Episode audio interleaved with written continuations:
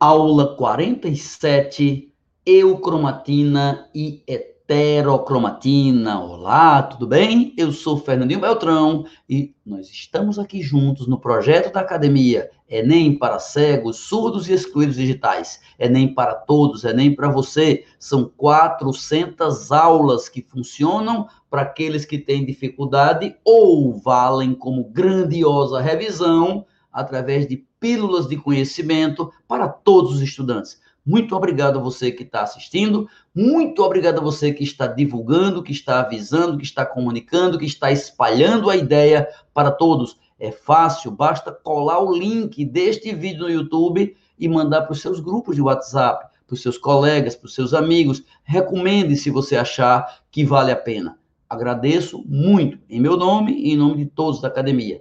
Embaixo deste vídeo, você encontra na descrição o link com o título de todas as 400 aulas. Além disso, a playlist completa com as aulas anteriores que você perdeu, caso tenha perdido, e principalmente a aula zero, na qual eu oriento, eu explico, eu mostro como e onde você pode se orientar para não perder nenhuma aula. Tá claro? Muito obrigado a todos e vamos para a nossa aula eucromatina e heterocromatina. É esse o tema da nossa aula de agora. Olá, minha gente. Estamos estudando o núcleo das células e dentro do núcleo nós estudamos o material genético, o DNA. O DNA pode se manifestar, existir, aparecer de duas maneiras: na forma de cromatina ou de cromossomo. É a mesma coisa. Tanto cromatina quanto cromossomo é DNA associado com proteínas chamadas de estonas. E por que o nome cromatina e cromossomo? Tina quer dizer fino, somo quer dizer estrutura. Então, a cromatina são filamentos de DNA, cromossomo é esse DNA espiralizado. Cromatina é na intérfase, é na preparação, é antes da divisão celular, e cromossomo é na divisão celular, na hora da reprodução. Beleza? Pois bem, mesmo falando cromatina, eu queria que você lembrasse, é o DNA. E que lembrasse, acontece durante a intérfase. E que lembrasse, a intérfase é o período em que esse DNA vai se duplicar. Porém, antes do DNA se duplicar, antes, durante o período G1 da intéfase, no comecinho da intéfase, a cromatina vai trabalhar. O que é que faz uma cromatina? O que faz um DNA? A gente teve várias aulas sobre isso.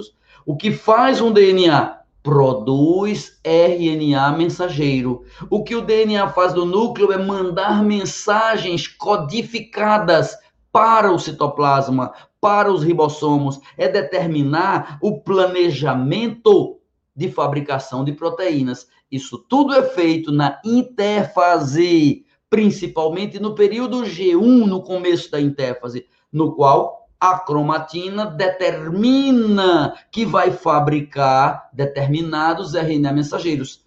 Para isso é preciso que a cromatina esteja ou ativa ou inativa, ou ativa ou inativa. Por exemplo, se for uma célula da glândula salivar, ela vai ter a cromatina ativa para fabricar enzima da saliva, chamada pitialina, mas ela vai ter inativa, inativa a cromatina que vai fabricar cabelo. O DNA que existe na célula da glândula salivar, na pele, no cabelo, no neurônio, no pé, no osso, é o mesmo o mesmo DNA existe em todas as nossas células diploides. Todas elas têm a mesma carga genética. O que muda entre elas é é como se fossem todos os interruptores. Só que alguns estão ligados, outros desligados. Ligou, desligou, ligou, desligou, ligou. Alguns DNAs estão ativos, outros inativos, no núcleo de uma célula no começo da interfase o DNA que está ativado, que está transcrevendo, que está produzindo mensagens, é chamado de eucromatina. Eu, eu, quer dizer, presente, cromatina verdadeira, ativada. A eucromatina é a parte do DNA que está originando RNA mensageiro.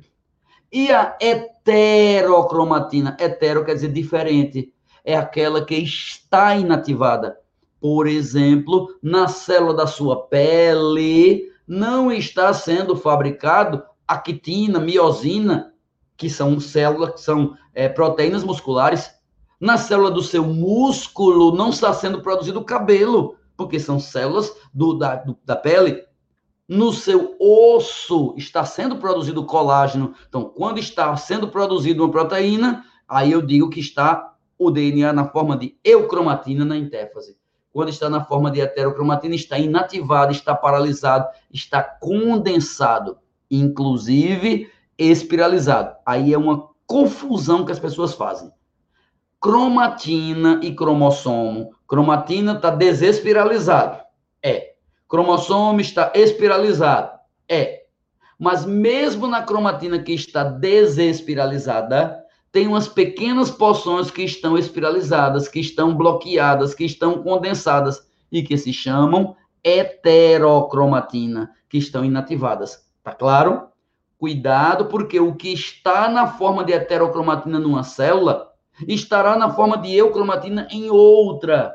O gene que está apagado, a luz que está acesa na sala pode ter uma luz apagada no quarto.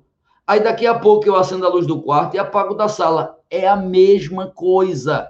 As células podem ativar ou inativar sua cromatina conforme a necessidade do momento, da época da vida. Por exemplo, você só produz hormônios sexuais quando vai chegando na adolescência. Então, ativam-se os genes conforme a necessidade, conforme a utilidade. Você só fabrica um anticorpo depois que você foi atingido por um antígeno. E isso é você entender. Eucromatina está ativo, heterocromatina está inativo.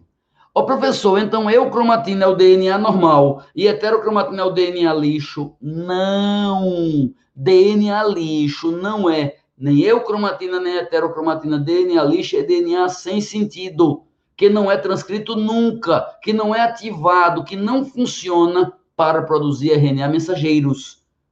Eucromatina funciona sim, heterocromatina pode funcionar quando for ativado. Tá claro? Isto é eucromatina e heterocromatina. Isto é um dos assuntos mais importantes para a biologia, mais importantes para o Enem, mais importantes para a vida, Débora. Muito obrigado a você por estar aqui, muito obrigado a todos que estão assistindo, divulgando, aprendendo alguma coisa. Espero muito ser útil para a vida de vocês.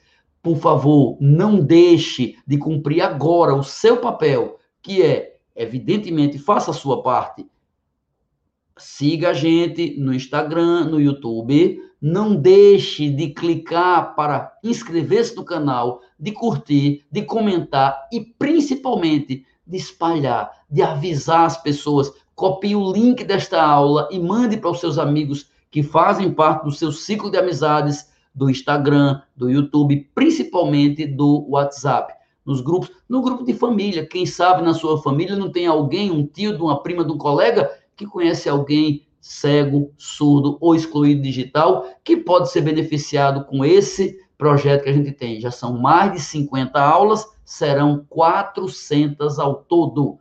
Muito obrigado. Daqui a pouquinho, mais uma aula para vocês. É só continuar no canal da academia, muda o link, mas a aula se renova. Um novo assunto daqui a pouquinho.